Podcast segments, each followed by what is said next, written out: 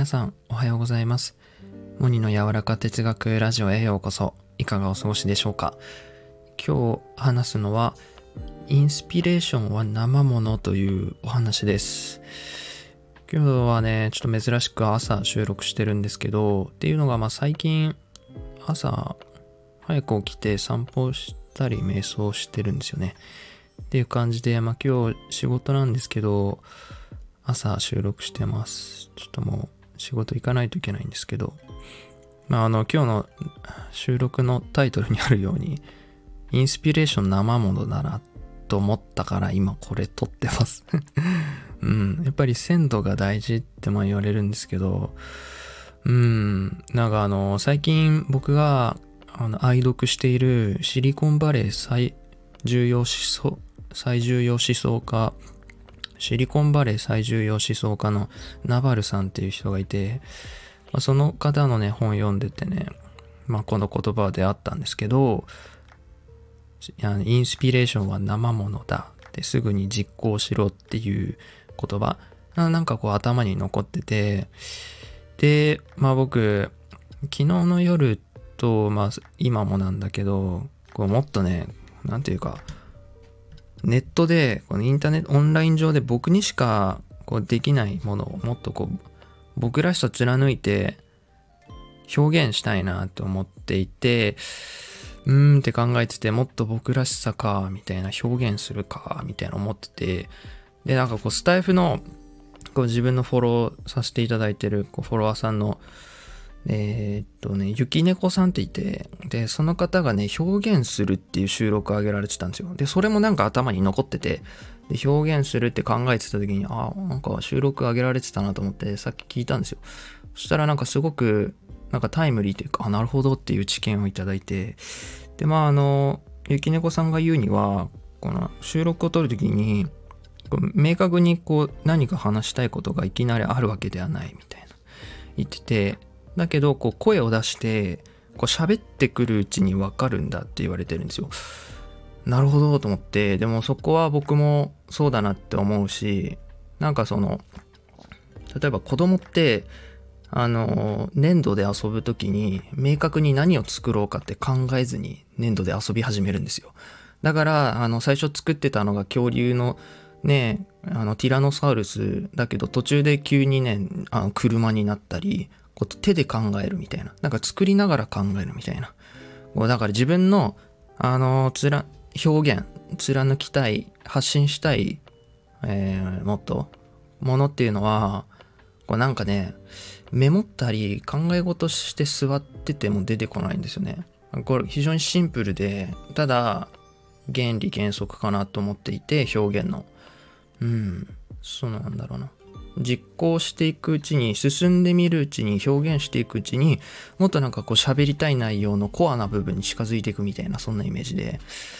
っていうのを、えー、と改めて感じました。うん。でなんかこうやっぱりインスピレーションは生ものっていうことで、まあ、これも収録しようかどうかっていうのもなんか10分ぐらい悩んだんですよね、うん、なんか収録にかけるなんだろうな。まあ僕結構綺麗に撮ろうとしちゃうんでまあなんかこの後仕事だし、みたいな、なんかいろいろ考えちゃったりして。だけど、なんだろうな。こ、こういうところから変わっていこうみたいな思って今収録撮ってみてます。まああの、日常的にやっぱこう自分の内面に向き合うことが多くて、で、そのなんだろうな、メメモに残すことが多いんですよ。でも、まあその、この収録聞いてくださってる中でメモに残す人います？あの気づいたこととか。あその見返してますかっていうね。うん、まあ、僕最近 Notion っていうこのツールを使って結構メモをね見返す癖はなんかついてるんですけどだけどこの膨大なメモをどれぐらい見返すかって全部見返せないんですよね。でその時降りてきたことってその時にすぐなんかやんないと形にしたりまあ、あの、こうやって収録してもいいし、なんか書き出す、してなんかシェアするとか、なんか進めないとなと思って、メモってそのまんまのインスピレーション多いな、俺、と思ったんですよね。で、まあもちろんその、例えば仕事中にあなんかやりたいことあるなみたいな思ってすいませんちょっとやりたいことあるんで帰りますって まあ無理なんだけどいやでもまあそれもね強靭だったらあのちょっとケビを使って帰ってやるかもしれないんですけどうんなんかそのそうそうそうなんかインスピレーションは生ものだっていうか基本的に僕は自分のリズムとかペースを大事にしてるんですけどこの着想とかこういう啓示って呼ばれるこの降りてくるものインスピレーションが降りてきた時に関してはこうなんだろう宇宙のペースにちゃんと合わせないといけないなって降りてきたタイミングで何かしらこうコマを進めるというかなんか進めるっていうねこれに関して。メモってまあなんだろうな最低24時間以内にやるっていうか一番いいのはもう魚を釣り上げたその場で食べるみたいな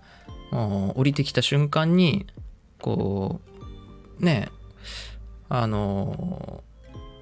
残すというかまあそのねまあいいなって思ったのはその僕のパートナーの音ひなさんもねあの結構ボイスメモに取るらしいんですよ。その気づいたこととかを。あそれ新しいなと思っててもうそれそのまま上げちゃえばいいじゃんって思うんですよね僕は。うん。だからそうやってなんか形に残しとく。でそれをシェアするみたいな。自分の中だけに留めるっていうのはなんかすごくもったいないなと思っていて。やっぱ僕もっとこの内面のさこうビジュアル化っていうのをしていきたいからさ。でそういうのも人のお手伝いしていきたいなって思っていてもっと。内側のこと自分の内面の言語化とかそういうのを加速させていきたいなって思ってるからさ。うん。よりなんかそういうのをあの意識的に意図的にねこうやっていこうと思いました。うん。なんかいろいろ喋ったんですけどまあ要はインスピレーションは生ものということでえー、ねそうやってインスピレーション降りてきてるけどまあ明日やろうとかが普通でその明日やろうとか今度週末にやろうとかそういうのは結構普通な感覚でただそれその普通な感覚でいるといつかやりたいなっていう風になっちゃう。うん。こういうの多いじゃないですか。いつかやりたいことっていうのめちゃくちゃあるじゃないですか。で忘れるじゃないですか。でなんかこう自分らしく生きてる人を目の当たりにしてああ私こういうのやりたいんだったみたいな思い出してあでも失敗したくないからやれできないなみたいな。なんかそのずっとぐるぐるしちゃうみたいな。うん。そこからこうピューッと出ましょうみたいな。うん。僕あの天空の城ラピュタのあの竜の巣にさこうパあの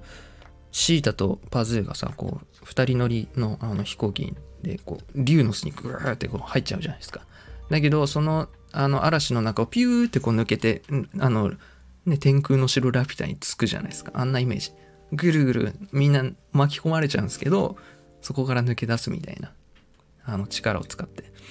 うん。まあそんな感じで。あと2分しかないんで仕事行くの。